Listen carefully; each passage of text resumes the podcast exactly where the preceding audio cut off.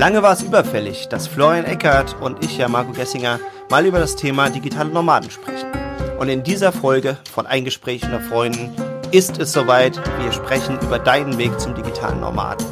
An dieser Stelle als kleine Vorbemerkung, wir sind so in spannende Fragen dann verstrickt worden im Laufe dieser Folge, dass wir beschlossen haben, ziemlich spontan, noch einen zweiten Teil von, von diesem Thema zu machen.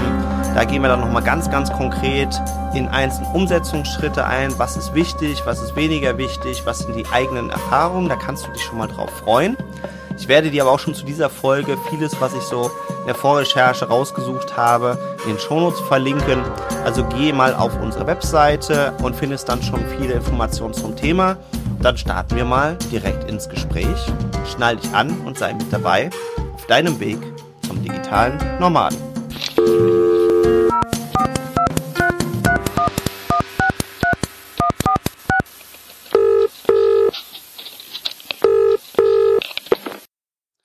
Ein wunderschönen guten Morgen.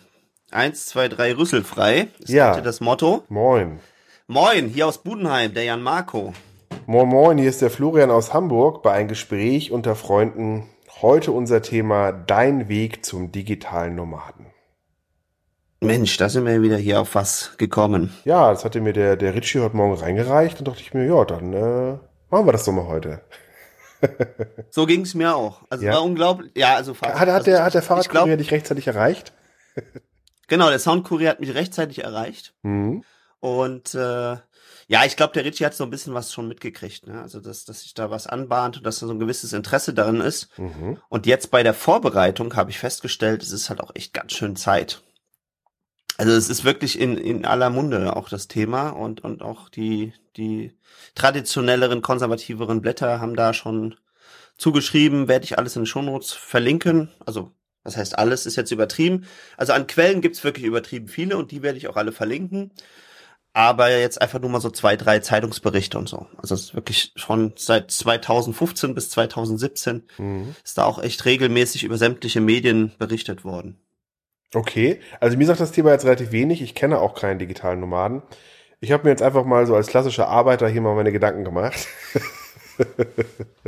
Bist mal in dich gegangen, hast mal. Ja, ich habe mich mal so gefragt, so was unterscheidet, äh, was ist überhaupt ein digitaler Nomade und warum und wieso und habe mich da jetzt gestern noch mal ein bisschen eingelesen. Mhm. Und ähm, ja, also ich zum Beispiel habe da wenig Erfahrung. Du hast, glaube ich, einige Berührungspunkte mit digitalen Nomaden, ne? Ja, mittlerweile schon. Mhm. Also weil man die auf Reisen kennenlernt und äh, das ist echt das Spannende, dass ich das noch gar nicht so wirklich auf dem Schirm hatte. So, so, so. Also insbesondere halt auch nicht für mich. Und dann habe ich aber schon, als wir zum Beispiel in Thailand waren, habe ich dann eben so Amis kennengelernt. Ich habe den einfach nur nach seinem Notebook, weil er hatte so ein schickes Notebook, das man so rausnehmen konnte einfach. Ja. Und dann hat man den Bildschirm quasi als so ein Tablet gehabt. Und das fand ich halt spannend, habe den anges angesprochen. Mhm. Und dann fing er einfach so ganz frei an, von der Leber zu erzählen, wie er so als digitaler Nomade lebt und dass das ja eigentlich auch viel cleverer wäre und dergleichen. Mhm. Und das fand ich total spannend und das war so mein erster Berührungspunkt mit dem Thema. Was heißt, äh, was hat er denn so abgefeiert daran? Naja, was heißt abgefeiert, kann man jetzt nicht sagen. Also, äh, ja doch, er hat schon in gewisser Weise abgefeiert.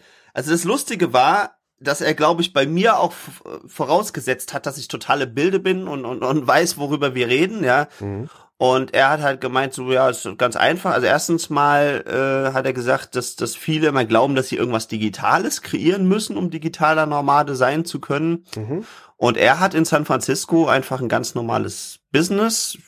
Wir sind wir jetzt auch gar nicht so ins Detail drauf eingegangen.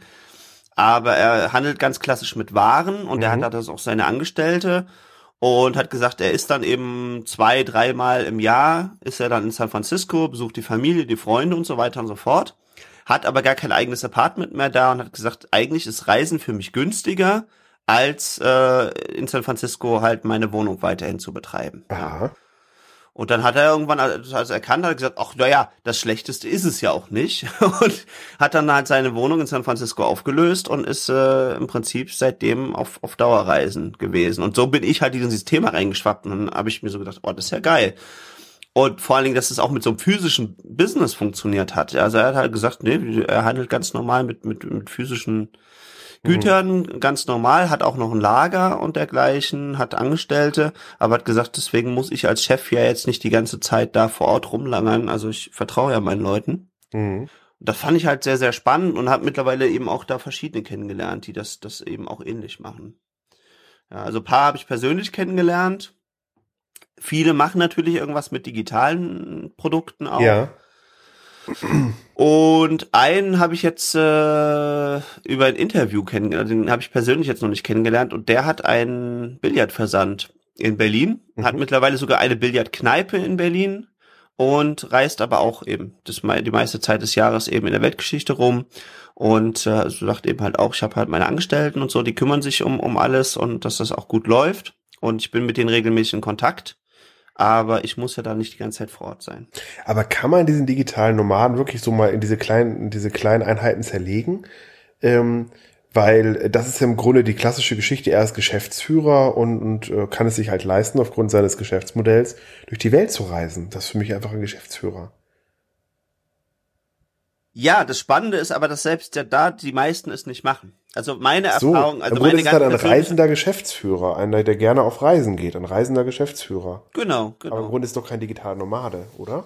Naja, es ist schon digitaler Nomade. Genau. Also super, dass du es jetzt zweimal schon angesprochen hast. Das nehme ich jetzt einfach mal auf den Ball. Ne? Ich habe dir schon Und, zweimal auf den Elfmeterpunkt gelegt. Richtig.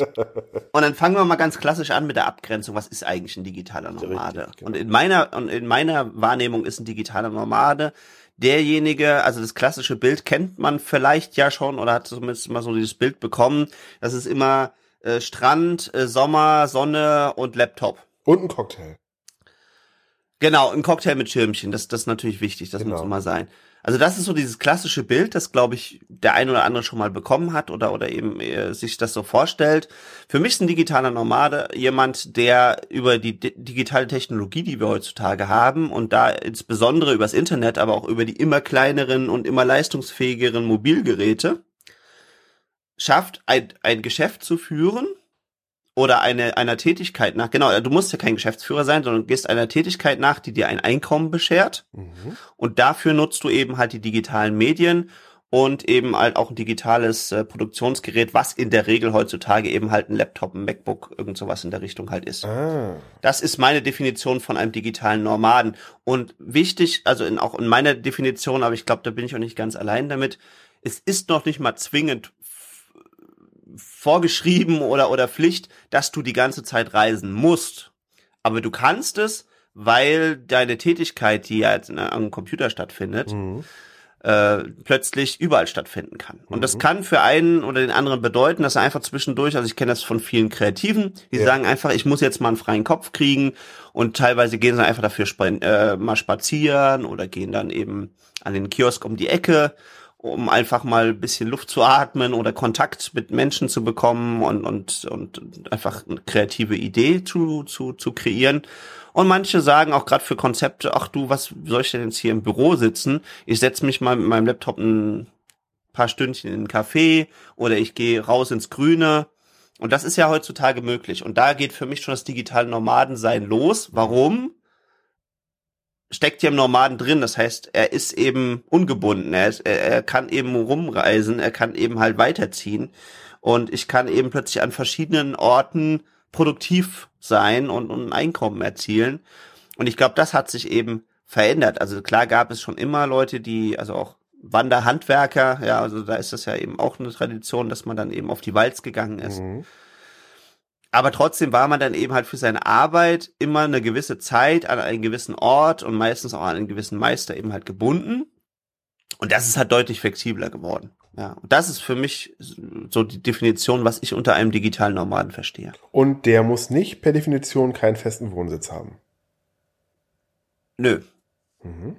Also der kann jetzt auch zum Beispiel, was ja auch sehr attraktiv ist, könnte zum Beispiel in, in Hamburg wohnen oder in Berlin oder wo auch immer und einfach diese Freiheit nutzen, dass er eben halt heute mal hier ist und morgen mal da ist und äh, und sich eben mal raus in die Sonne setzt, anstatt im Büro zu sitzen oder eben auch mal einen Tag wegfährt zwischendurch und sich eben einfach eine gewisse Arbeitszeit einplant. Also das ist, glaube ich, sehr, sehr wichtig. Und das ist, glaube ich, auch, wo viele, die von diesem digitalen Nomadensein träumen, es sich erstmal auf die Nase legen, dass sie keine Vorstellung haben, wie schwierig es ist, wenn du dann auf Reisen bist, eben auch einer, einer konstanten Arbeitstätigkeit nachzugehen. Ich glaube, wer vorher produktiv war, ist auch als digitaler Nomade produktiv. Und wer vorher nicht produktiv war, ist dann auch nicht produktiv. Produ äh, produktiv. Das kann man auf jeden Fall schon mal so stehen lassen. Ich glaube aber auch selbst dem, der vorher produktiv war, fällt es dann auf Reisen plötzlich schwerer. Warum? Weil plötzlich ganz neue Anforderungen kommen. Das ist ja klar. Also es ist natürlich sehr, sehr einfach, wenn ich in ein Büro gehe, da ist, steht schon alles parat, ich habe mein festes Umfeld, ich komme sofort in meine Arbeitsatmosphäre rein, mhm. ich habe meine Kollegen, ich habe vielleicht auch jemand, der hin und wieder mir mal über die Schulter guckt, was ich denn da so tue. Das ist halt mal das Erste, was sich ändert und was bei dem einen oder anderen, der sich jetzt nicht hochgradig selbst motiviert, dazu führt, dass er halt ein bisschen entspannter in den Tag reingeht und deswegen Produktivität verliert. Es ist aber auch ganz einfach natürlich das, wenn ich jeden Tag irgendwo hinreisen muss und einchecke in ein Hotel oder in eine Unterkunft oder von mir aus auch auf einer Couch und dann muss man ja auch da kommunizieren, man muss den Ort finden erstmal, dann geht man vielleicht, je nachdem wo man ist, in einen Coworking Space, den muss ich dann auch erstmal finden und da einchecken und mir einen Platz zuweisen lassen und so weiter und so fort. Wenn ich das andauernd tue, geht unglaublich viel Zeit des Tages mit sowas drauf. Das mhm. muss man einfach wissen. Mhm. Und das ist, glaube ich, schon auch bei Leuten, die hochgradig selbstmotiviert sind und die, die sehr produktiv für sich so sind, mussten auch erstmal feststellen, dass sich dann plötzlich eben halt der Tagesablauf komplett ändert. Mhm. Und jetzt reist du ja nicht nur, um zu reisen. Ja, also du könntest natürlich rein theoretisch, jetzt teil immer gern so, so pauschal den Tag in drei Phasen ein. Also du hast halt immer ungefähr acht Stunden Schlafphase, mhm. dann hast du acht Stunden Privatphase, nenne ich sie mal, ja, also wo du eben halt ein bisschen dich, dich, dich ausruhst oder privaten Aktivitäten nachgehst, dich ernährst und so weiter und so fort. Und dann gibt's ungefähr acht Stunden Arbeitsphase. Und natürlich kannst du rein theoretisch einen Großteil von deiner Privatphase in dieses Reisen reinstecken. Jetzt hast du aber das Problem, dass du das eben halt nicht nur dafür machst, um zu reisen und irgendwo einzuchecken, auszuchecken, zu fliegen, irgendwo einzusteigen, auszusteigen, dich zurechtzufinden, sondern du willst ja auch was sehen. Mhm. Und das geht, passt einfach meistens dann nicht in die Zeit rein, wenn du andauernd unterwegs bist. Und das ist eben das, was mir auch viele digitalen Nomaden zurückgemeldet haben, dass sie das sehr, sehr, sehr falsch eingeschätzt haben am Anfang. Und dann denkst du natürlich als erstes, oh cool, jetzt bin ich in was weiß ich was, Kuala Lumpur, erstmal die Stadt angucken, mal irgendwie an den Hafen fahren oder, oder irgendwie gucken, wo der nächste Strand ist. Das ist natürlich nicht, wenn du davon leben willst. Also ich finde da einfach, genau, ich glaube, ich finde da das Modell, was ich noch nie so auf dem Schirm hatte, mhm. diesen Billardmann aus Berlin, finde ich viel interessanter. Der hat sein Business, der steuert das Business von seinem digitalen Endgerät aus, von deinen digitalen Geräten. Genau ist quasi mit seinem iPhone oder Smartphone perfekt natürlich vernetzt mit WhatsApp und so, führt sein Business da und parallel reist er. Das finde ich mega geil. Genau. Also der hat genug hat Geld, der muss nicht dauernd arbeiten und der reist im Grunde und entdeckt die Welt. Und das ist für mich eigentlich ein, ein Nomade oder ein, ein, äh, ein, ein äh, jemand, der, der reist, weil das ist natürlich super spannend, weil er hat da beide Welten miteinander positiv verknüpft. Die anderen können natürlich sagen, ja, aber er beutet ja seine Leute aus, da, die dann das nicht können. Das ist ja die klassische Argumentation. Aber ähm, das ist sicherlich auch ein interessanter Weg. Nee, es ist ja auch einfach Quatsch. Also ich habe diese Weltsicht auch früher gehabt, aber ich sag halt, am Ende des Tages ist es halt auch immer eine Frage, wer macht was mit. Ja, also ich bin für absolute Gleichberechtigung. Mhm aber habe festgestellt, dass Gleichberechtigung eben so unbedingt nicht funktioniert, weil die Menschen einfach sehr unterschiedlich sind. Und manche, die lieben das Abenteuer, die lieben Herausforderungen, die lieben auch das eigene Leben zu gefährden und über gewisse Grenzen immer wieder hinauszugehen. Und andere Leute, die lieben genau das Gegenteil. Die lieben sicher, sicher, sicher, sicher, sicher. Und die brauchen dann eben auch diese Sicherheit, ein fester Ort, eine sichere Umgebung, ein sicherer Arbeitsplatz. Und die können das gar nicht machen. Die würden wahrscheinlich durchdrehen, wenn sie jeden Tag oder, oder auch nur jede Woche immer wieder vor so einer neuen Herausforderung stehen würden. Wo komme ich als nächstes unter? Klappt das alles? Komme ich sicher an? Wird mir nicht irgendwas geklaut? Und was nicht alles passieren kann auf Reisen. Mhm. Und zwischen diesen zwei extremen Polen gibt's natürlich auch noch alle Graustufen und wahrscheinlich auch noch alle farbigen Stufen und noch alle verschiedenen anderen Einflüsse, ja. Dass einfach Leute äh, teilweise einfach gerne mit Menschen zu tun haben, andere Menschen mögen das eher weniger oder sind tendenziell dadurch verunsichert, wenn, wenn sie immer neue Menschen um sich rum haben, ja. Und das alles spielt da rein. Und insofern glaube ich ganz felsenfest, per heute, kann sein, dass ich das auch irgendwann nochmal anders beurteile, dass es total wichtig ist, dass all diese verschiedenen Komponenten irgendwo abgedeckt sind, machten, glaube ich, meines Erachtens auch eine ideale Firma aus, dass du ein paar Abenteurer hast, dass du ein paar Buchhalter hast, dass du ein paar Kommunikatoren hast, die einfach dafür sorgen, dass einfach so das, das Umfeld gut ist, dass immer was Schönes reingegeben wird, dass sich alle mhm. wohlfühlen. Mhm. Und ähm, ja, und natürlich muss es eben halt auch, auch Produktivkräfte geben. Und du kannst ja heutzutage nicht alles von unterwegs produzieren. Also du musst ja auch manche Sachen in einer Fabrik produzieren oder an einem festen Ort oder hast bestimmte Ressourcen, die du nicht immer mit dir herumschleppen kannst und die eben halt zu irgendeinem Punkt an irgendeinem Ort sind und dann eben weiterverarbeitet werden. Und ich stelle fest, das macht halt eben auch vielen Leuten Spaß. Und deswegen bin ich auch mittlerweile echt ein Kritiker davon, dass, dass, dass Menschen immer so ein festes Bild, das für einen Menschen unglaublich gut funktioniert, so eingemartert wird und gesagt wird, du musst diesen Lifestyle haben, nur dann kannst du glücklich werden. Oder du musst das genau so und so machen. Ja, genau. Weil das eben genau. auch viele in die Verzweiflung treibt. Ja, und ich sehe halt auch immer wieder dieses Problem momentan, was ich hier in den Medien so mitbekomme und auch in den, in den Bereichen, wo wir uns unterwegs sind, immer dieses Thema Freiheit. Ja, du musst Freiheit gewinnen. Und ich finde, manchmal ist für mich auch Freiheit eine Provokation. Ja. Ein, Marken, äh, ein Online-Marketer arbeitet jetzt mit, ja, der Kettenbrecher, raus aus dem Hamsterrad, ab in die Freiheit. Und ich finde, da wird der Freiheitsbegriff als Provoka Provokation benutzt. Was, du bist nicht frei? Dann machst du was falsch. Genau. Darüber nachgedacht? Genau. Ja, ja, ja. Das ist mir gestern Abend nur so genau. eingefallen, wo ich dachte, das ist, da ist, da wird die Freiheit voll als Provokation benutzt. Ja, ich weiß gar nicht, ob es so sehr als, als Provokation, also es ist teilweise, glaube ich, schon im besten Wissen und Gewissen von denjenigen, die das machen, aber die sind eben halt zu 100 Prozent so gestrickt. Die wollen eben unabhängig sein in möglichst vielen Punkten, denen ist das das höchste Gut, ja. Und die äh, haben eben dann diese, diese, diese Weltsicht und, und fühlen sich vielleicht auch extrem wohl. Mhm und haben dann die Vorstellung, wie komischerweise aber die meisten anderen Menschen auch, wenn jetzt alle Menschen genauso werden wie ich und alle genau das Gleiche machen, dann werden alle glücklich. Und das ist eine Sache, die man sich zum einen mathematisch einfach mal ausrechnen kann oder einfach auch sich mal das Bild zeichnet. Wenn alle das Gleiche tun, funktioniert das System überhaupt gar nicht mehr.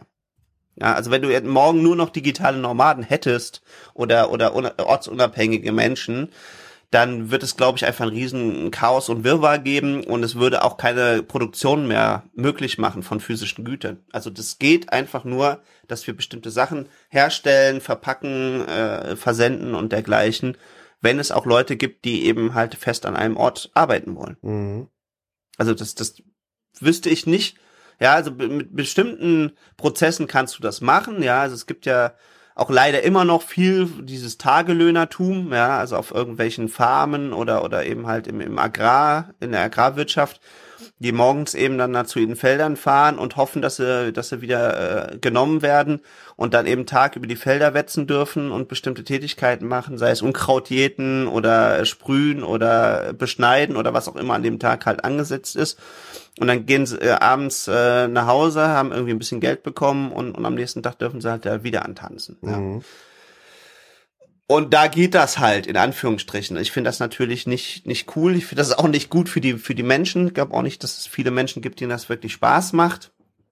Aber in vielen Produktionsprozessen, wo du auch eine gewisse Ausbildung durchlaufen musst, wo du eine gewisse Qualifikation brauchst, geht das ja überhaupt gar nicht, ja. Und da kannst du auch nicht heute mal als Ingenieur, äh, weiß ich nicht, bei, bei BASF anheuern und dann ziehst du nach einer Woche weiter und sagst, ah, jetzt gehe ich mal zu Siemens und dann eine Woche später gehe ich, weiß ich nicht, zu irgendeinem anderen internationalen Konzern.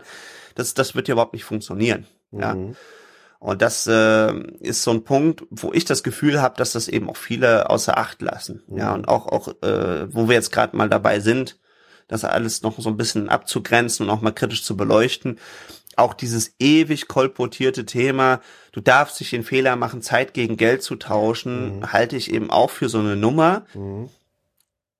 Es ist sicherlich von Vorteil, wenn du mehrere Einkommensströme hast, da werden wir später auch sicherlich nochmal drauf eingehen. Und es ist sicherlich auch von Vorteil, wenn du jetzt nicht 100%ig alles abhängig hast von dem, dass du irgendwo hingehen musst, acht Stunden da bleibst und wenn du das schaffst, dann bekommst du eben am Ende des Monats oder am Ende der Woche, je nachdem welchem Land und, und wie das halt gelagert ist, irgendein Gehalt.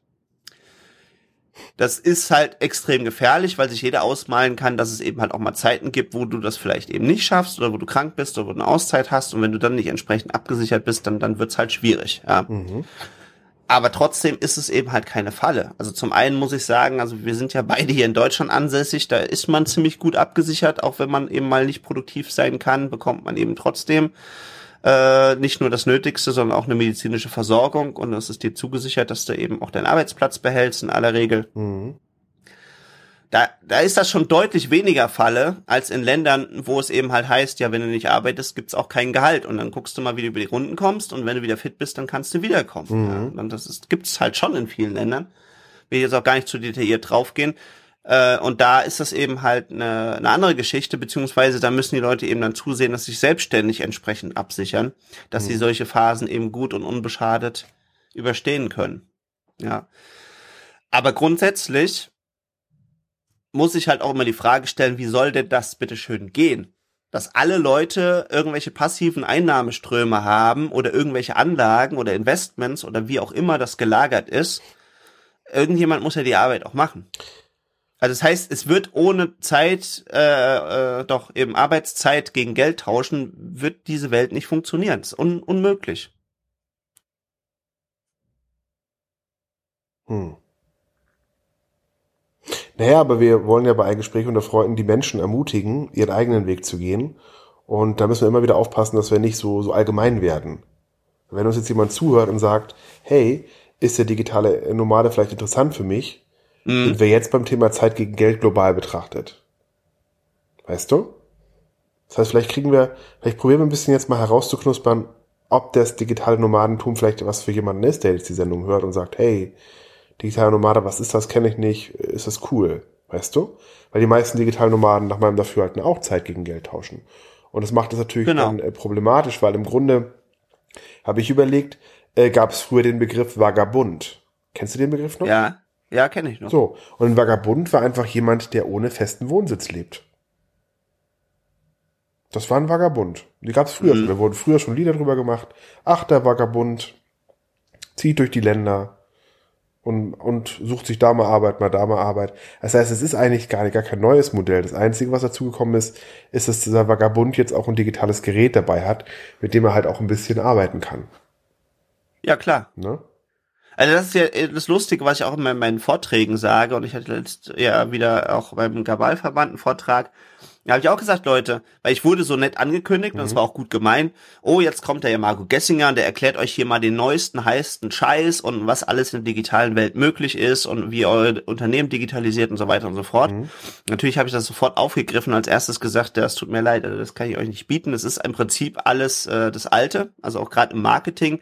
Das sind alles Konzepte, die sind ja seit Jahrtausenden von Jahren erprobt und das, was neu dazugekommen ist, dass wir jetzt neue Medien haben, beziehungsweise durch die Digitalisierung eben halt ein paar neue Möglichkeiten. Und der Nomade an sich ist ja auch schon kein innovativer oder neuer Begriff, mhm. ja. Und man könnte ihn auch Vagabund nennen, wobei ich das Gefühl habe, zumindest hier in der deutschen Sprache ist der Vagabund auch immer so ein bisschen negativ behaftet. Deswegen hat man das wahrscheinlich eben halt eher Nomade genannt, weil das ja, aber im Duden steht diese Stämme, jemand, die halt schon immer rumgezogen Ja, sind. aber der Vagabund ist ein, im, im Duden steht drin jemand, der ohne festen Wohnsitz lebt. Da ist gar keine Bewertung drin. Das kann sein. Aber, aber die Bewertung kommt ja auch dann oft durch den täglichen Gebrauch. Also es gibt ja viele Begriffe, die an sich keine. Ja, dann könnte man ja auch frech sagen, der ist obdachlos. Das wäre, glaube ich, ein böser Begriff. Ja, aber das muss er ja auch nicht sein. Ja, das war für mich wichtig für die Abgrenzung, weil eigentlich. Ja, ja, der, genau. Also, nee, also weil der Vagabund heißt ja ohne, ohne festen ja, genau. Wohnsitz. Mhm. Der kann ja eine Wohnung haben, aber er hat halt genau. keinen festen Wohnsitz. Genau. Deswegen fand ich den Begriff so interessant für unsere Sendung, dass wir uns den mal angucken. Ja, absolut. Also ich, ich sehe es eben so, dass, also erstens mal müssen digitale Nomaden überhaupt gar nicht obdachlos sein, also in, in keinster Weise. Also es gibt auch wirklich einige, die ich kenne und äh, von denen ich jetzt gehört habe, auch in, in der Vorbereitung für diese Sendung, die sogar zum Teil noch tatsächlich einen festen Wohnsitz irgendwo haben und die dann für die Zeit, wo sie auf Reisen gehen, untervermieten oder generell noch irgendwo eine WG haben oder oder bei den Eltern oder wie auch immer eine Möglichkeit haben, eben unterzukommen. Das heißt, also sie haben tatsächlich sogar noch einen festen Wohnsitz in Anführungsstrichen, den sie eben halt nur zeitweise aufgeben. Mhm.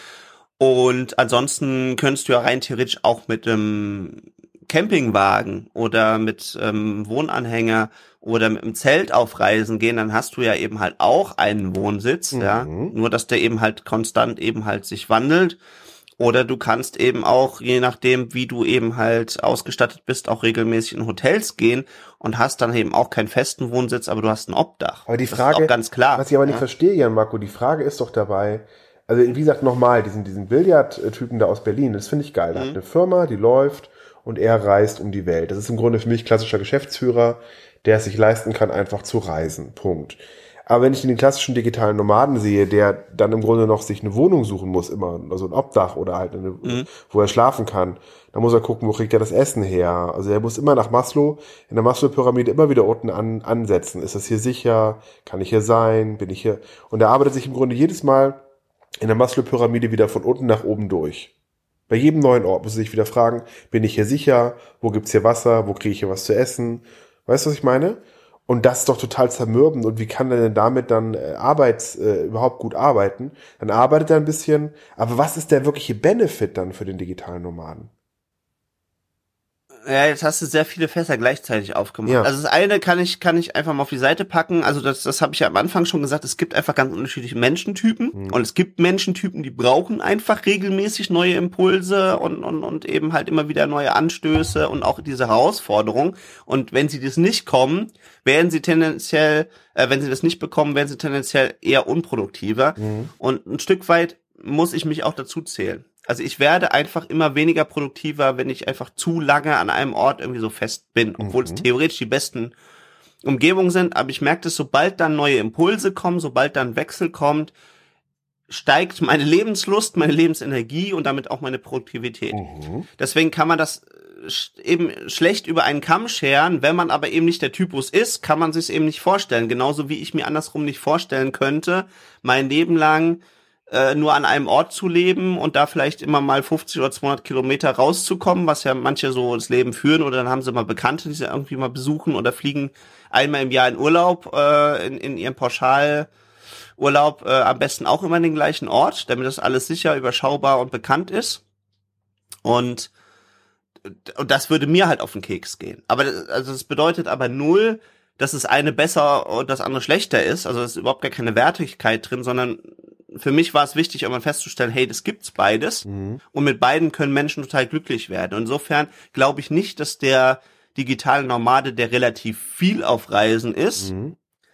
das Gefühl hat, dass er sich zermürbt, sondern der braucht das vielleicht sogar teilweise, um überhaupt Lebensenergie für sich zu schöpfen. Also einfach immer dadurch, dass er immer wieder neue Impulse, neue Herausforderungen kriegt, hat er dann halt eben Spaß und er braucht, und es ist halt echt erschreckenderweise so, dass manche Menschen auch diese, ja, mal weit unten auf der Maslow-Pyramide irgendwie immer wieder einzusteigen brauchen oder so wie so ein Arschtritt oder zu sehen, oh, jetzt wird's aber knapp, um wieder Gas zu geben.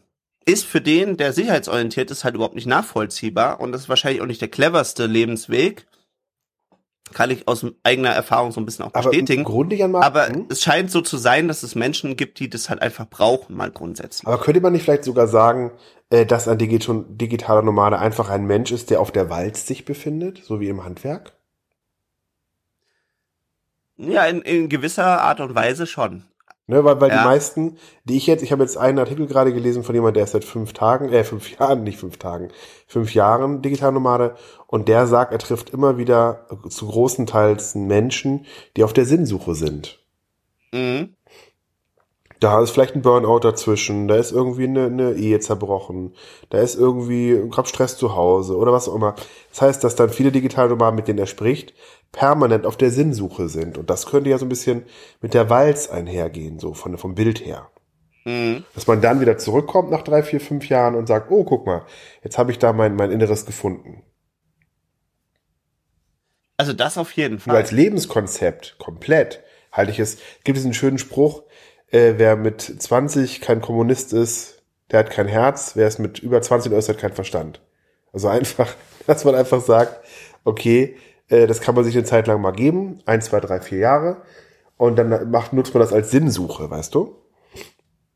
Also das passiert durchaus viel. Und das ist auch so eine Wahrnehmung auch in allen Altersstufen. Also ich habe jetzt ja mittlerweile auch verschiedenste digitale Nomaden kennengelernt, mhm. wirklich von so relativ jungen, ja doch eigentlich sehr jungen Menschen, die gerade irgendwie Abitur abgeschlossen haben und als erstes, äh, bevor Studium losgeht, schon mal auf Reisen gehen und verschiedene Länder irgendwie kennenlernen wollen. Und es ist auch mittlerweile so, ja, also schon, schon mir fast ein bisschen zu gewöhnlich geworden, dass irgendwie ganz viele junge Menschen dann immer sofort irgendwie nach, nach Australien und Neuseeland müssen. Mhm. Also kein, keine Ahnung, warum das eigentlich so ist. Ich habe jetzt gestern wieder eine Freundin getroffen aus, äh, aus Berlin und die hat mir eben auch äh, erzählt, ja, so, also Australien ist bei mir auch ganz hoch auf der Liste. Ja, weil, weil es einfach hip ist, weißt du, früher zu unseren Elternzeiten war es halt Marokko und Tunesien. Weißt du? ist einfach nur eine Modeerscheinung, glaube ich. Ja, aber das Lustige ist, Marokko und Tunesien jetzt mal unter uns, ist eigentlich auch viel spannender. Weil es ist wirklich eine komplett andere Welt. Das stimmt, ja. Also klar, Australien ist auch eine andere Welt, aber es ist immer noch eine unglaublich europäische Welt. Mhm. Also ist so. Und Australien jetzt vielleicht noch ein bisschen mehr sogar amerikanisch angehaucht. Neuseeland ist, also habe ich als unglaublich europäisch wahrgenommen. Also das ist klar, die sprechen da halt alle Englisch. Äh, aber also, ja, was, was ja ein paar Europäer auch tun, ja. genau. Aber das mal am Rande. Aber es ist, also es war im Prinzip wie zu Hause.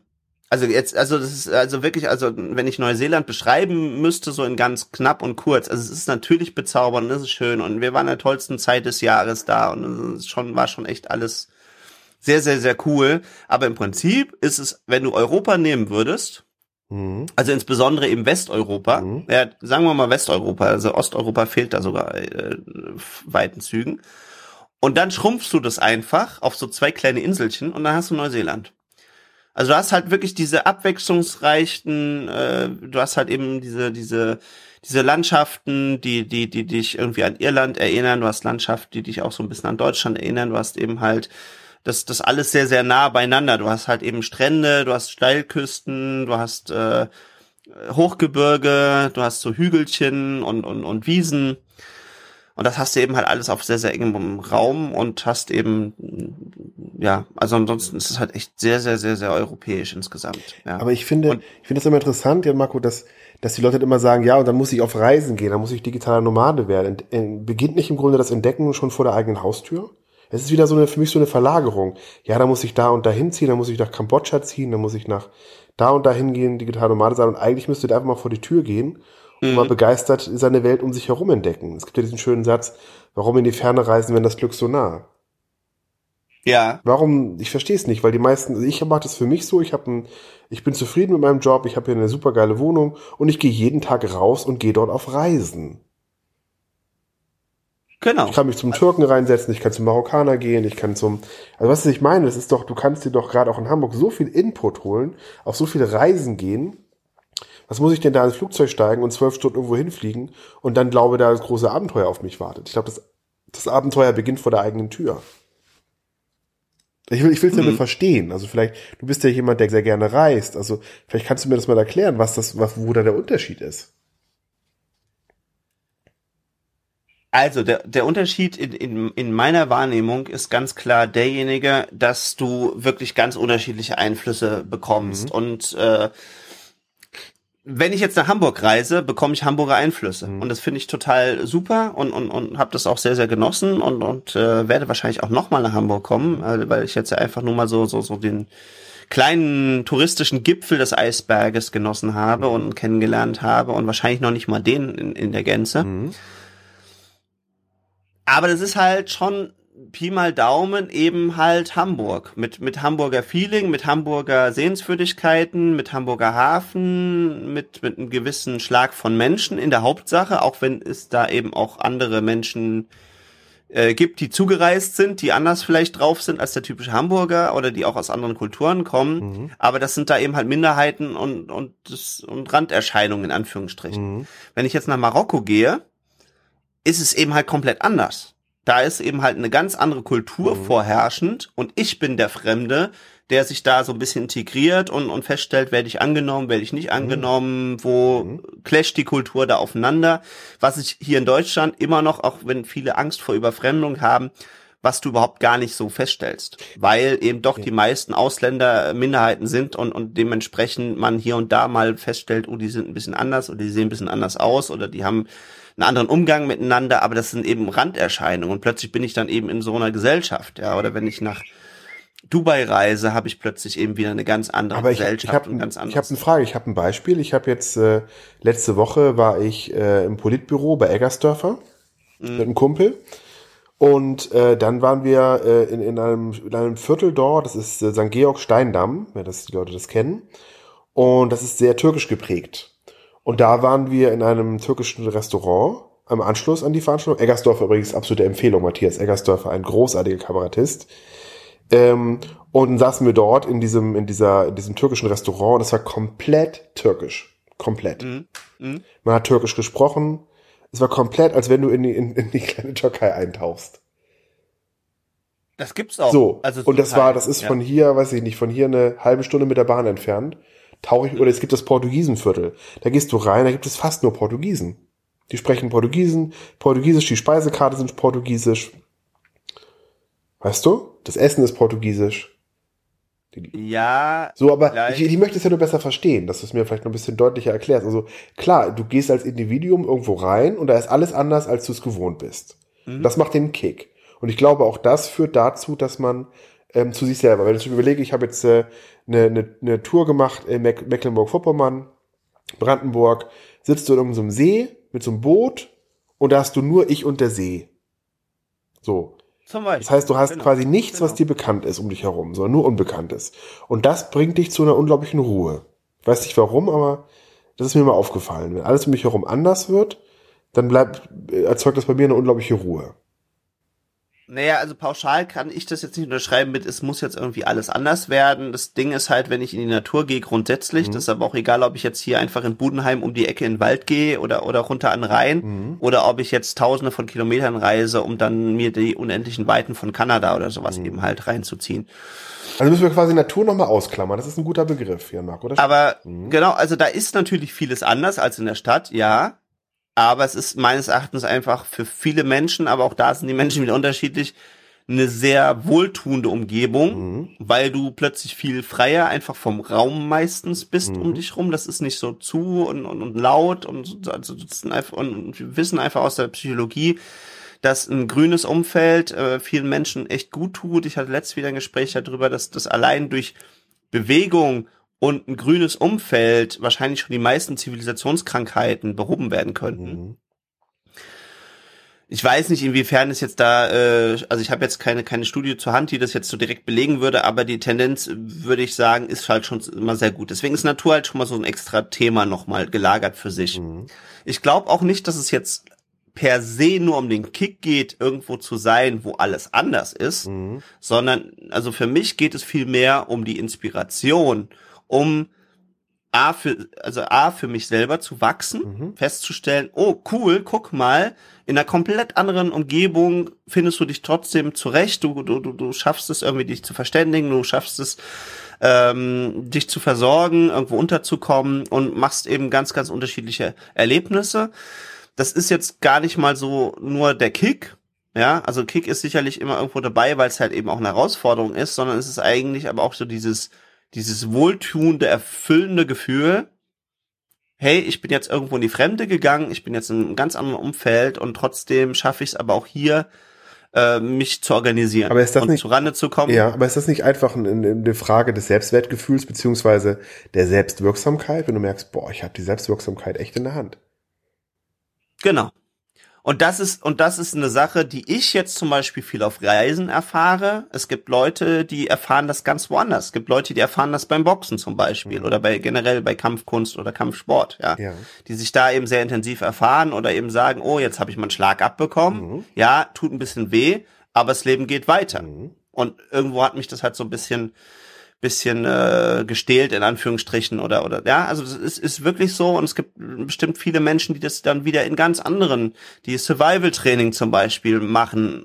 Und das kannst du ja in Deutschland genauso machen wie oder in irgendwelchen russischen Wäldern wie jetzt auch auch nachdem du irgendwie Tausende von Kilometern irgendwie um die Welt gereist bist ja also das also geht es im Grunde da eigentlich um um sich spüren ne? Mmh naja, also da, ja, es ist so eine Spürenkomponente drin, wobei ich die jetzt gar, also ich persönlich empfinde die nicht als so stark. Das kann bei Menschen auch wieder unterschiedlich sein, mhm. sondern eher halt diese, diese Selbstwirksamkeit kennenzulernen und zu erfahren. Und zu merken, mhm. hey, jetzt bin ich in einem ganz anderen Umgebung oder habe ganz andere Einflüsse oder kriege zum ersten Mal auf gut Deutsch eins auf die Fresse. Mhm. Und stelle aber fest, aber trotzdem habe ich funktioniert, trotzdem geht's Leben weiter. Es ist nicht nur das Spüren, sondern es ist einfach festzustellen, oh, guck mal, das ist ganz anders als was ich vorher kenne, aber trotzdem funktioniert's irgendwie. Und, und, und liegt das daran, weiter. liegt das daran, weil dann die Menschen, die das machen, in ihrem Alltag keine Selbstwirksamkeit mehr spüren? Das kann schon, das kann schon auch sein. Also es ist, also es ist schon echt wahr und also wir reden also über den Punkt ja jetzt nicht zum ersten Mal, mhm. dass schon viele Menschen in meiner Wahrnehmung sehr entwurzelt sind. Mhm. Also grundsätzlich entwurzelt sind. Ja, also mhm. dass, dass, dass die sich selbst nicht mehr wirklich wahrnehmen und spüren und auch keine Erdung mehr haben. Mhm. So, hier bin ich, hier ist mein Ort, ich nehme den Ort wahr, ich nehme mich selber wahr, ich nehme die Menschen um mich herum wahr.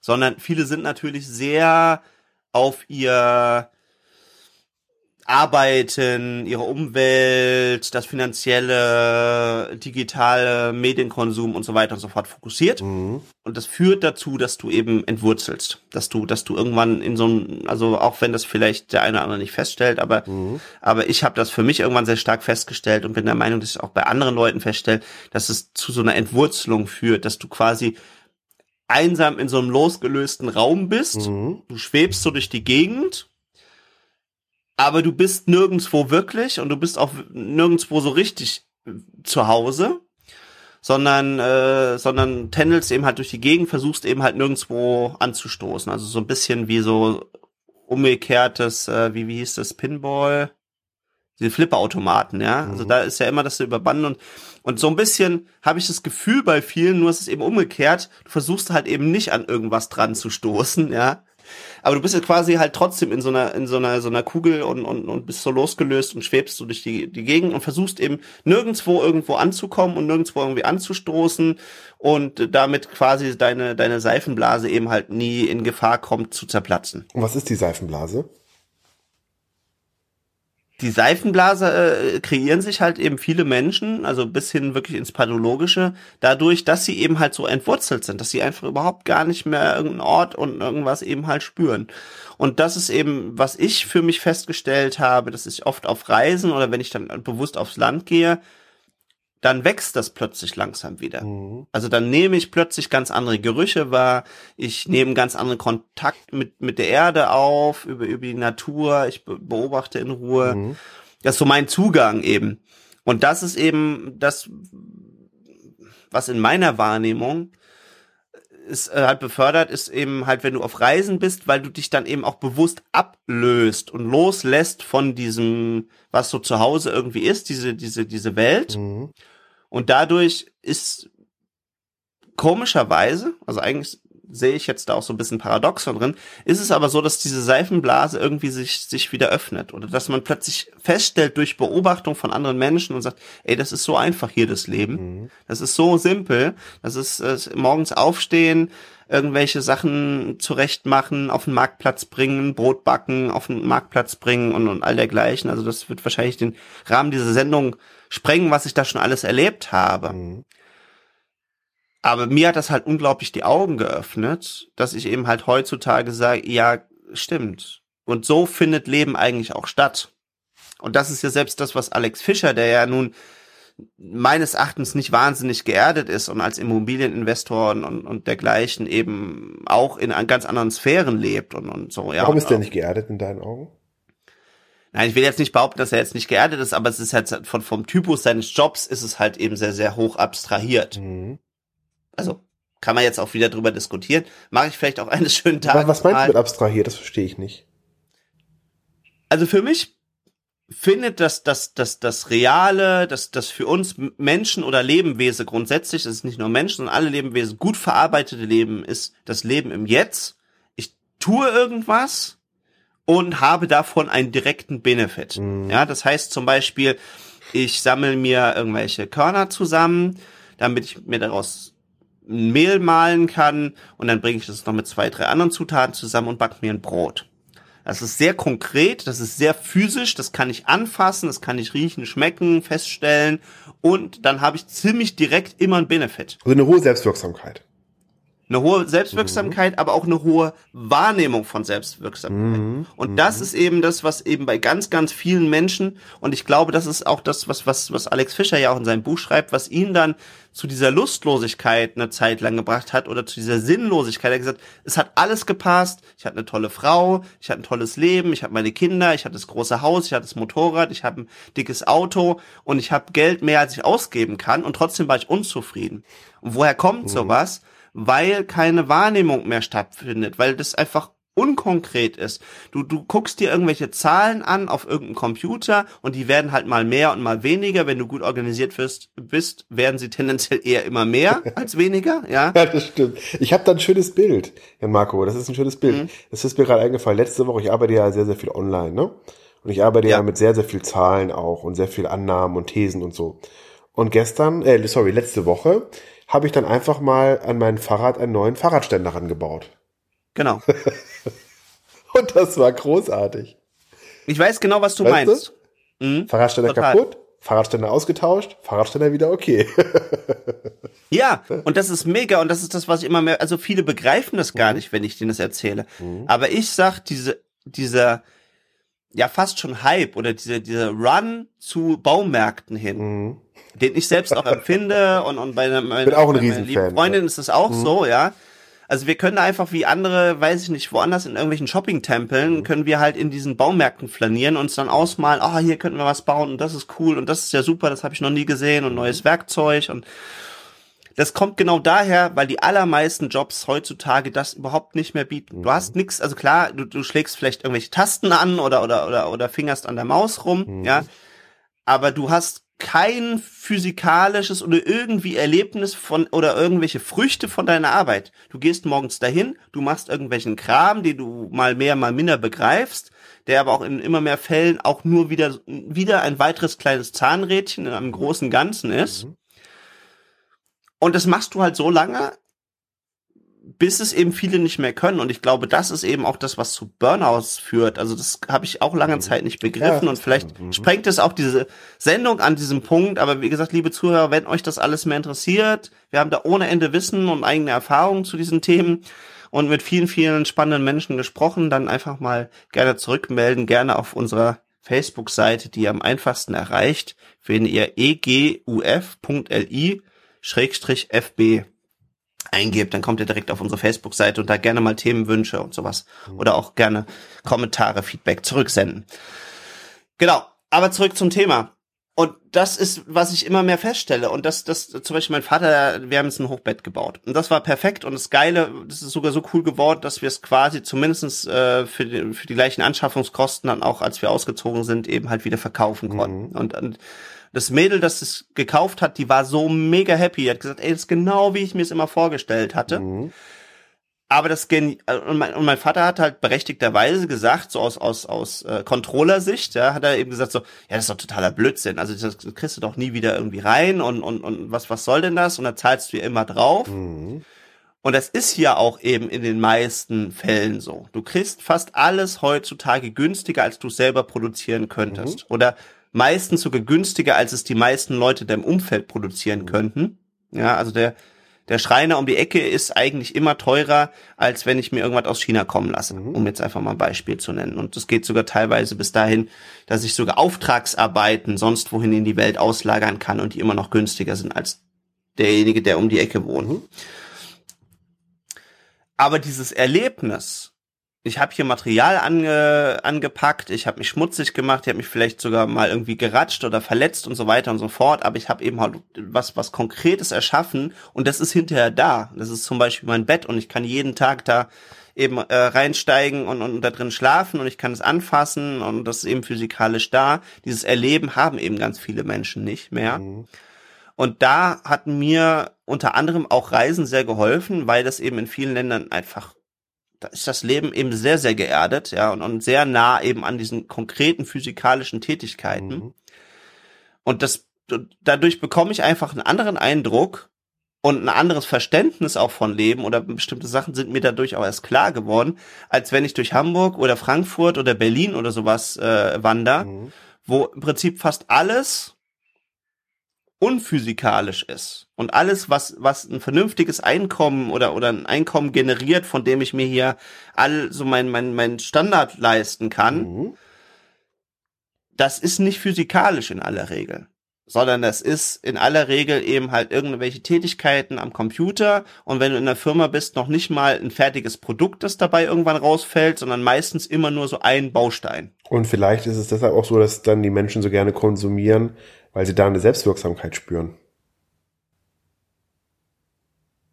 Ja klar, und deswegen ist natürlich alles äh, total en vogue, was was eben auch mit mit mit physikalischer körperlicher Auseinandersetzung, das ist egal, ob es irgendein Actionpark ist, eine Quad-Tour, ins Schwimmbad gehen und so weiter, weil da ist physikalisches Erleben, also da ist das, was wofür wir eigentlich als Menschen mal erfunden worden, wenn, wenn, wenn du so willst, ja. Also dass das die Welt, die wir kennen und in der wir über, über Generationen eben jetzt auch gelebt haben und gewachsen sind und wo wir sehr gut sind. Wir sind die Nachfahren von Leuten, die sehr gut funktionieren in der physikalischen Auseinandersetzung mit dieser Welt und auch in diesem physikalischen Wahrnehmen von Welt.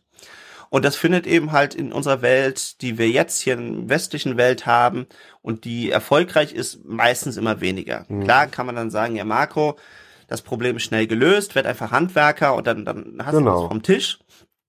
Aber selbst im Handwerk wird es ja hier in unserer Welt immer weiter von uns weggenommen. Also das, also klar, es gibt dann noch viel Handwerk, wo du, wo du wirklich dann ganz konkret irgendwie einen Dachstuhl und, und, Ja, und, und sowas Teile baust. meistens auch schon angeliefert. Also du hast Genau, aber du hast immer mehr Fertigmaterialien, die einfach nur noch so verklickt und verbaut werden und dann hast du zum Teil Fertighäuser, die die mit einem großen Lastwagen und einem Kran irgendwie dahingestellt werden.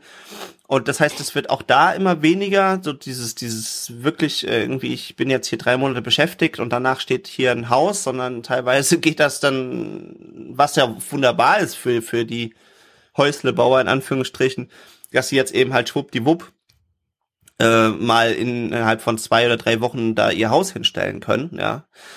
Aber dieses, dieses Erlebnis geht halt weg und ich stelle es eben auch fest, auch das ganze Handwerkliche in Fabriken ist auch immer weiter ausgelagert. Und wenn du ja heutzutage zu Mercedes-Benz oder sowas eben mal ans Fließband gehst, die meiste Zeit sitzen die Leute da rum und, und gucken quasi Robotern zu, wie die die Autos zusammenbauen.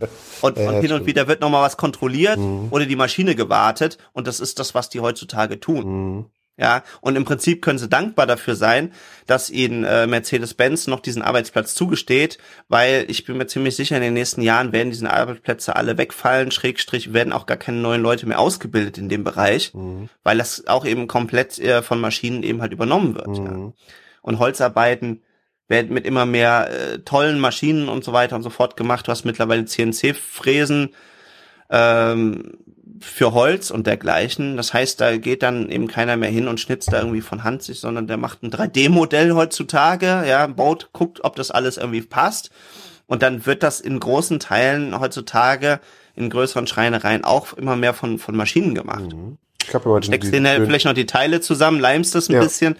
Ja, aber dieses, dieses, dieses Erlebnis so vom Scratch, ich, ich mache mir Gedanken, wie das ganze Ding ist und, und plane das so ein bisschen und, und, und setz Teile zusammen, mach vielleicht auch mal am Anfang einen Fehler dabei und komme dann eben halt über einen gewissen Prozess halt zu dieser Perfektion.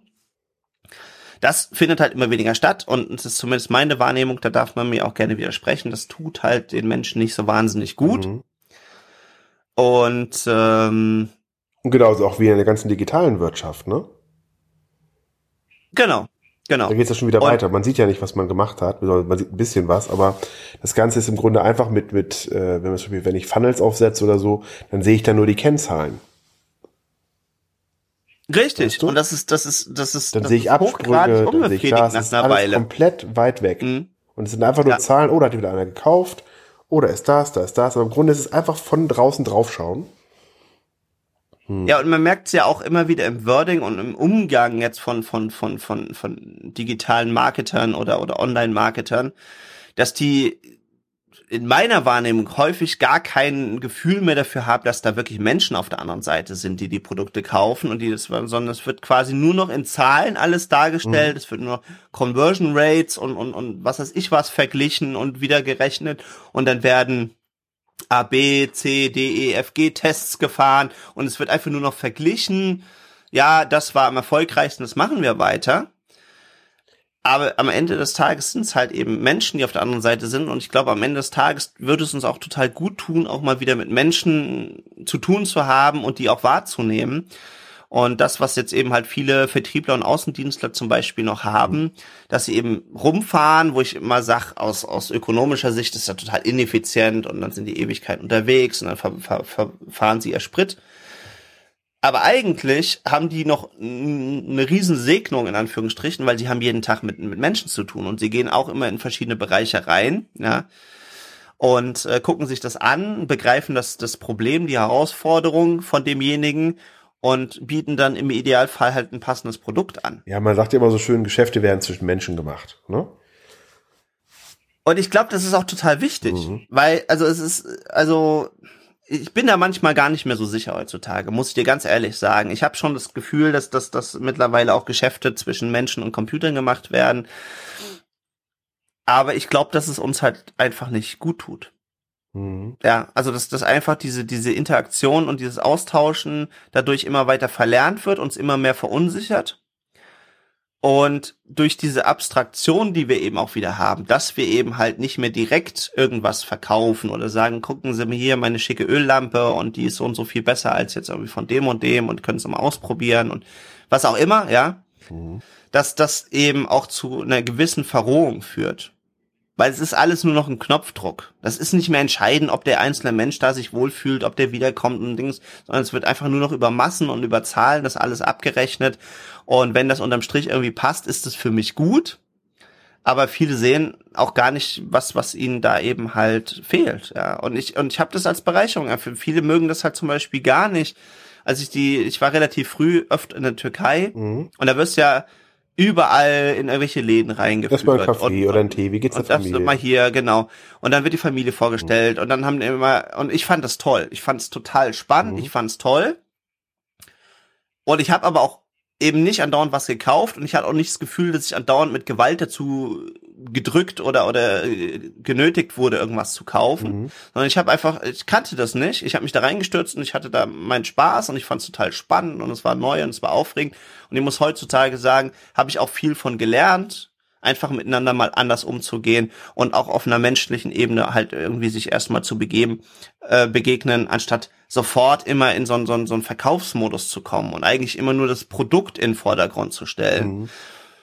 Und natürlich, und dann kam ich zurück nach Deutschland, war total begeistert, habe das Leuten erzählt und gesagt, ja, ja, klar, das machen die nur, weil die dir was verkaufen wollen, die sind da mit allen Mittelchen und sonst was gewaschen und die, und die wissen genau, wie es geht und bla bla bla. Und ich kann es bis heute nicht unterschreiben. Und selbst wenn es so ist, dann sage ich immer noch, dann lernt doch bitte trotzdem was davon. Anstatt wie hier in Deutschland, gehst in den Laden, es ist alles schön anonym, bloß keinen anquatschen, bloß nirgendwo anecken. Und dann, wenn du ins Gespräch kommst, steht sofort immer das Produkt im Vordergrund. Es geht nie um einen Menschen, der da vor dir steht, sondern es geht immer, ah, darf ich Ihnen den Pulli vielleicht auch nochmal in grün zeigen? Ja, und wenn Ihnen nicht gefällt, dann haben wir den auch nochmal in blau, da ist die Umkleide und äh, dann zack ist der Verkäufer wieder weg und, äh, und, und man sieht sich an der Kasse wieder. Mhm. Wobei, ich musste eins sagen, Jan Marco, ich habe da eine andere Erfahrung gemacht. Mhm. Das hängt ganz stark davon ab, äh, in welchen Läden du bist.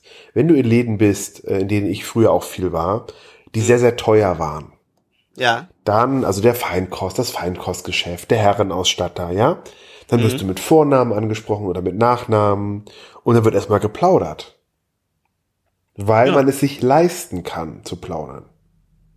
Weil halt es ein, am Ende ein Produkt rauskommt, was extrem hochwertig und teuer und eine hohe Marge hat. Also Beispiel, macht dir mal den Spaß, geh mal zum VW-Händler Mhm. und dann geh mal zum Lamborghini-Händler. Und du wirst feststellen, in der Regel, jedenfalls war es meine Erfahrung, äh, wirst du da ganz anders begrüßt. Das kann ich bestimmt. Weil, wie gesagt, es ist ein, ein teureres Produkt. Ne? Ja. Zum Beispiel der Herrenausstatter, da habe ich dann früher für einen Maßanzug 700, zwischen 700 und 1000 Euro bezahlt.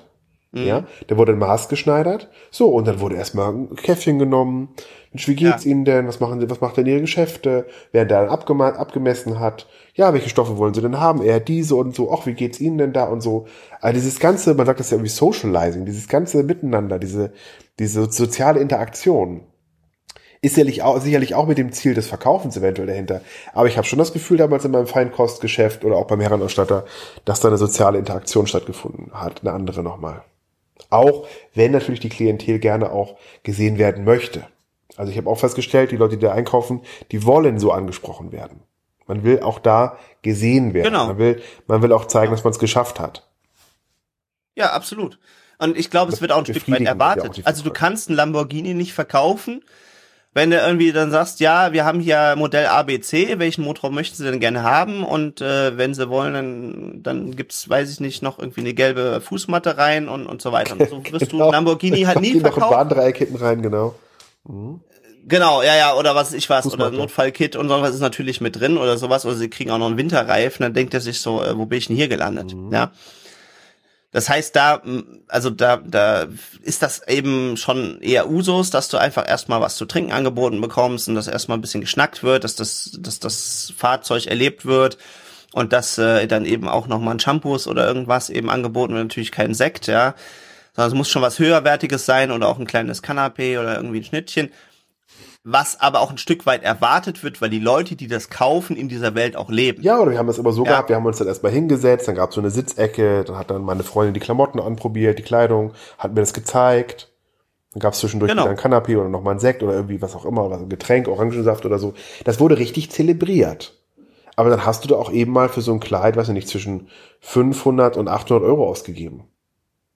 Genau. So, das war halt inkludiert. Genauso, wenn du dann mit der gleichen Freundin zu H&M gehst oder zu einem anderen Anbieter, äh, da ist dann eine überfüllte, äh, liebevoll formuliert, da ist dann eine, eine überfüllte ähm, Umkleidekabine, da sind 20 Leute drin und äh, dann äh, springst du halt kurz rein, steht dir das Jo gekauft, zahlst aber auch nur ein Hundertstel oder ein, ja, ein, ein, ein Zehntel oder noch mal weniger vielleicht äh, von dem Preis. Das muss man alles immer wissen. Genau. Ne? Also, ja, was heißt, muss man alles mal wissen. Also, das, das, das Abstruse ist, was ich ja immer mehr feststelle, dass es am Anfang immer mehr rationalisiert wurde Mhm. und optimiert wurde, Mhm. um tatsächlich eine Besserung herbeizuführen. Mhm.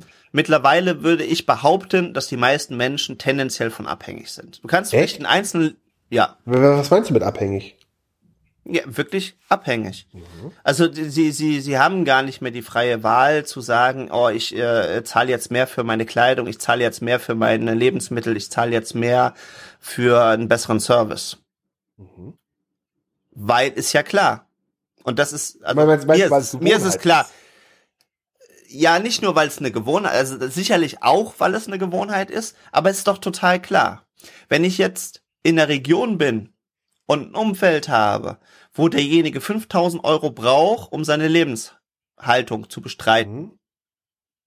dann muss ich ihm das zahlen, sonst kommt er nicht dahin und wird nicht für mich arbeiten. Mhm. Also werde ich zusehen, dass ich das als Unternehmer irgendwie hinkriege. Mhm.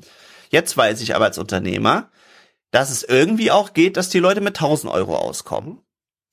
Jetzt bin ich besonders nett als Unternehmer und leg vielleicht irgendwie noch äh, eins, zwei, drei oder fünf Scheine drauf. Mhm. Und das war's dann aber, weil ich weiß, die Leute kommen und die Leute werden ja nicht dafür bezahlt, dass sie ein gutes Leben haben, sondern die werden dafür bezahlt, dass sie arbeiten können. So, und wenn du mal da angekommen bist und gehst dann jetzt aktuell, einfach um mal nach deutschen Zahlen zu gehen, also in anderen Ländern, die würden sich darüber freuen, wenn sie 1500 Euro oder sowas netto rauskriegen. Aber wenn das hier ist, reicht das eben halt nur, um in Discounter zu gehen und eben halt irgendwie seinen Lebensunterhalt zu bestreiten, bisschen was auf die Seite zu legen, vielleicht mal in Urlaub zu fahren, sich mal ein neues Smartphone zu leisten oder eventuell dann nach ein bisschen sparen auch ein Fernseher oder ein Auto. Aber das ist schon ziemlich knapp. So, und was macht der Deutsche natürlich? Der spart sich das alles vom Munde ab, damit er eben halt diese zwei, drei Annehmlichkeiten sich eben noch leisten kann, weil sonst könnte er es nicht. Sobald er eben dann in vernünftige Lebensmittel, und ich rede jetzt hier nicht von Feinkost Käfer oder sowas, mhm. sondern einfach in ein gutes Lebensmittel investieren würde, mhm. wäre halt nicht mehr mit Autofahren. Wäre einfach nicht. Das muss man sich ganz klipp und klar einfach mal vor Augen halten.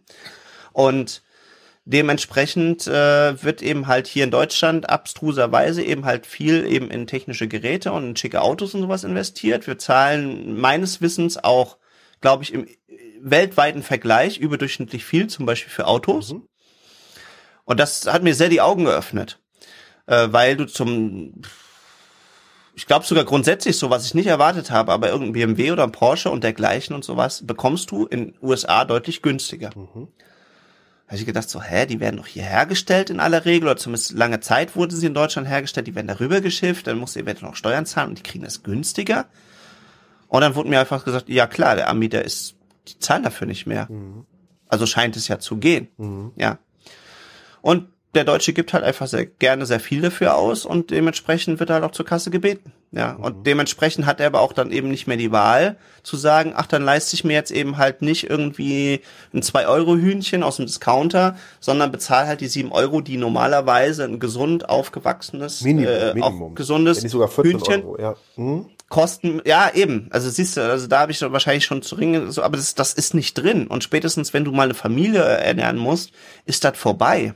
Ja, oder du musst dich schon sehr, sehr bewusst dafür entscheiden und sagst, ich, ich, ich verzichte auf vieles, weil mir eben das wichtig ist, dass ich. Aber ja, Marco, das Angebot ist doch auch größer geworden. Ich finde das immer so, das ist immer so eine, so eine Parole auch, Hobby von der SPD. Ja, die Leute immer weniger am Portemonnaie und so. Ist das nicht auch einfach deshalb, weil wir immer mehr, auch, auch immer mehr Angebot haben?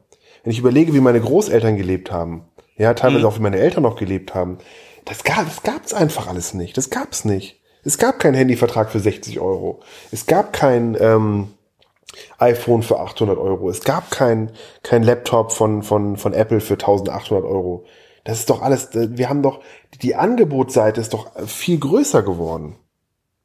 Ja, richtig. Deswegen werden die Bedürfnisse geweckt, aber ich glaube einfach, äh, das klassische Lohnniveau, das ist immer dieses, dieses Beispiel. Ich, ich glaube, es war, ich glaube, es ging uns noch nie so gut. Die Leute, der Anspruch steigt halt mit dem, mit der Marktentwicklung.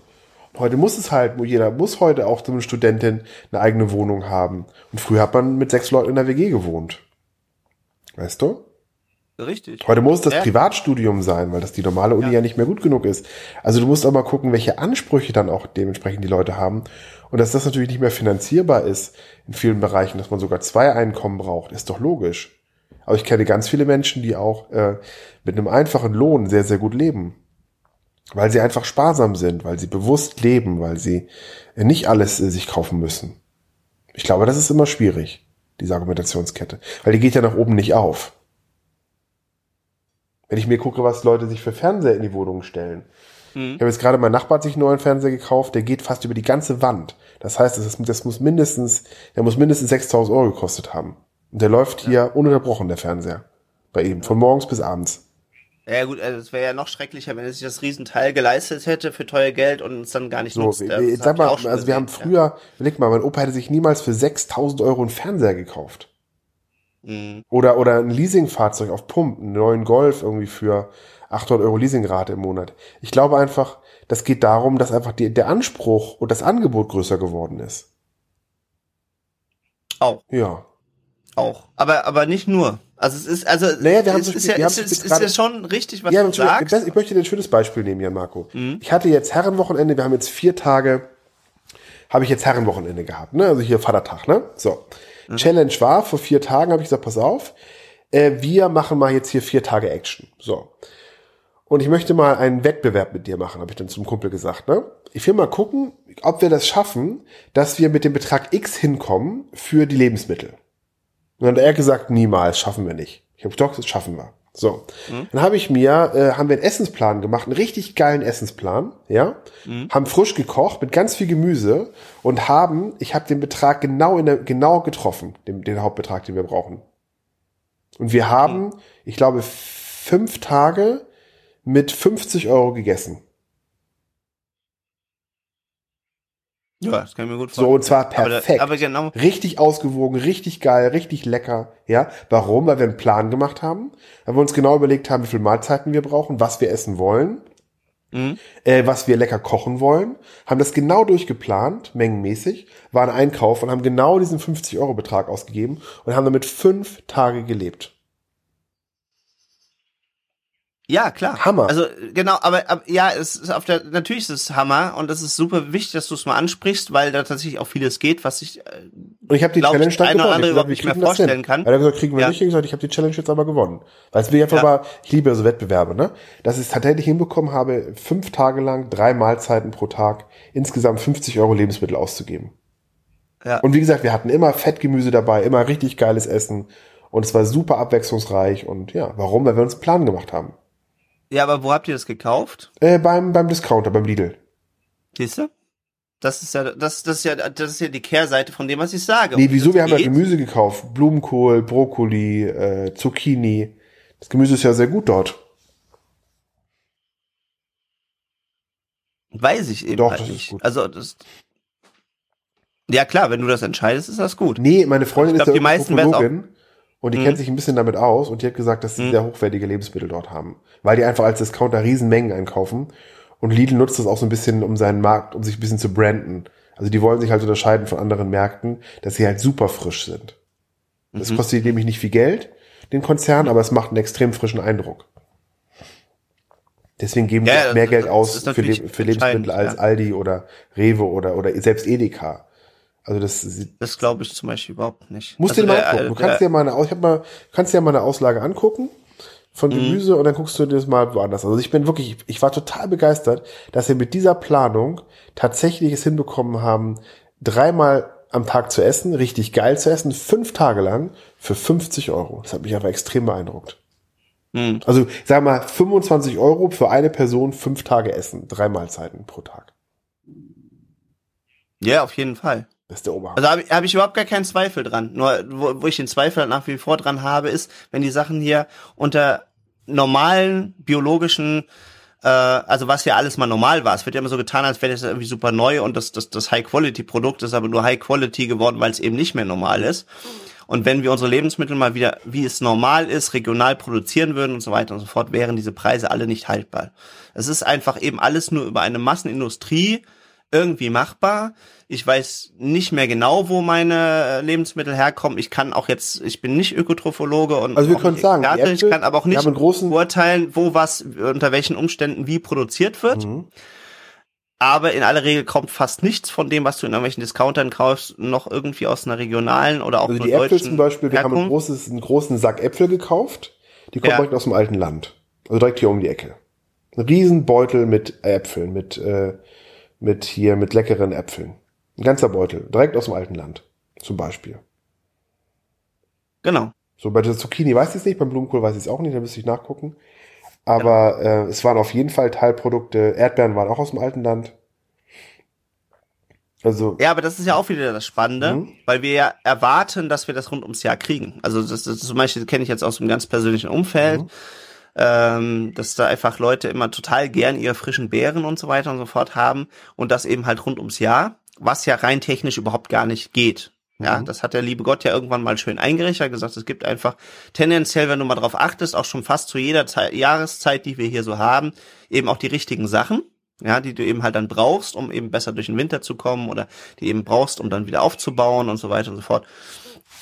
Und dadurch ist es ja total klar, dass die meiste Zeit bekomme ich halt eben in Discountern und in Großmärkten eben Sachen, die irgendwo eingeflogen werden. Ja. Mhm. Und das ist eben einfach ein, gut. Und wenn ich mir angucke, wie günstig die Lebensmittel auch so sind, obwohl die durch die Welt transportiert werden, wie bekloppt. Und wenn du dir diese Routen mal anguckst, also kann man anders nicht nennen. Mhm. Ja, also zum Teil wird die Nordseekrabbe, die du irgendwo bei dir in im Hamburg Marokko kaufen kannst, gepult. Mhm. die wird um die Welt, die wird zum Teil gezüchtet irgendwo im, im Golf von Mexiko, dann wird sie nach Marokko geschifft, weil die da günstiger poolen oder besser oder günstig für, für oder wie auch immer, ja, und wird dann irgendwann abschließend nach, nach Ewigkeiten viel hin und her gekarre irgendwie bei dir oben in den Discounter gestellt und ähm, Ja. dann da eben halt als Nordseekrabbe irgendwie verkauft. Mhm. Ja. Und das ist schon irgendwie eine Sache, wo ich denke, so krass, dass das geht. Obwohl ihr ja theoretisch einfach Kram aus der Nordsee holen könntet, die poolt und, und, und eben halt frisch auf dem Markt verkauft. Mhm. Ja, und was es auch bedeutet für die Qualität der Lebensmittel, mhm. wenn die die ganze Zeit eben hin und her transportiert werden. Fall. Und wenn sie ja, Marco, wird's eigentlich, monatelang unterwegs wird sind. Wird es eigentlich eine nächste Sendung geben? Es wird eine nächste Sendung geben. Mhm wenn ich jetzt so drauf achte, wie wir uns verfranst haben. Wieso haben wir uns verfranst? Müssten wir eigentlich fast noch eine zweite digitale Nomadensendung machen, weil wir jetzt in unseren Themen so dermaßen äh, ab vom Thema gekommen sind. Mhm. Dass wir, glaube ich, ganz, ganz viele Fragen, die da offen waren, überhaupt nicht im geringsten beantwortet haben, Schrägstrich auch noch nicht mal im geringsten angesprochen haben. Mhm. Von daher äh, würde ich sogar fast sagen, wenn uns nicht irgendwie jemand zurückmeldet, dass das unbedingt gar nicht sein soll. Dass wir, dass wir als Ach, dann würdest du das erste Mal, also in der Premiere in unserer Sendung sagen, wir machen ja. äh, die Folge, die nächste Folge wird dann heißen, Dein Weg zum digitalen Nomaden Teil 2. Ja, würde ich mal so vorschlagen. Mhm. Das ist aber wirklich ein Novum bei uns in der, in der Sendung jetzt, ne? Müssen wir mal gucken, was passiert. Mhm. Müssen wir auf jeden Fall Teil 2 nach vorne schreiben in den Titel, mhm. damit das auch schön dann auch zu sehen ist. Ja. Mhm. Also ich finde es total spannend, wo jetzt auch die Reise hier hingegangen ist. Genau, also ich werde das in die Shownotes reinschreiben und dann wird auch so an, äh, äh, na, ausgezeichnet. Ich finde es total spannend, wo es hingegangen ist. Ich glaube, das hängt so ein bisschen damit zusammen, wo wir wahrscheinlich in absehbarer Zeit auch nochmal eine Sendung machen werden, dass, dass ich einfach mich momentan sehr, sehr viel einfach mit äh, der Zukunft dieser Erde auseinandersetze. Also mal wieder sehr leidenschaftlich, habe ich auch schon tatsächlich in 90ern getan und äh, dann lange Zeit irgendwie verloren, weil dann auch andere Sachen wichtig waren. Jetzt ist es wieder so zurück in mein Leben gekommen. Und äh, Gucken wir, ja, Marc, aber auf jeden Fall. Da werden wir, werden wir dann mal drüber äh, richtig sprechen, weil da gibt's eben auch noch viele. Sagt der Ritchie, dass nämlich das, das Band nämlich gleich alle ist. Ja, ich weiß. Und ähm, ja, lieber Jan Marco, es war mir ein Freudenfest mit dir wieder. Ich freue mich auf die nächste Woche auf unser Telefonat und in Hamburg sagt man Tschüss. Ja, bei uns sagt man Tschö mit Ö. Wie gesagt, äh, nächste Sendung wird voraussichtlich dann dein Weg zum digitalen Nomaden Teil 2 sein. Ja, nicht voraussichtlich, ne, sondern das wird so sein. Ne? Mhm. Schneid euch an und ab dafür. Bis dann. Bis dann. Ciao. ciao, ciao. Hey, super, dass du diese Folge ganz bis zu Ende gehört hast. Florian und ich freuen uns, dass du mit an Bord bist. Wenn du jetzt erfahren möchtest, wo du die sogenannten Shownotes findest und wo du Informationen zu dieser und allen anderen von unseren Folgen findest, dann geh am besten in deinen Browser und gib dort ins Adressfenster eguf.li-podcast ein und dann bekommst du alle weiteren Infos und kannst ganz nebenbei natürlich auch alle Folgen kostenfrei hören. Unter anderem findest du da natürlich auch Gelegenheit und Informationen, wie du uns, unsere Arbeit und unseren Podcast unterstützen kannst. Darüber würden wir uns natürlich auch sehr freuen und dann hören wir uns hoffentlich nächsten Mittwoch wieder.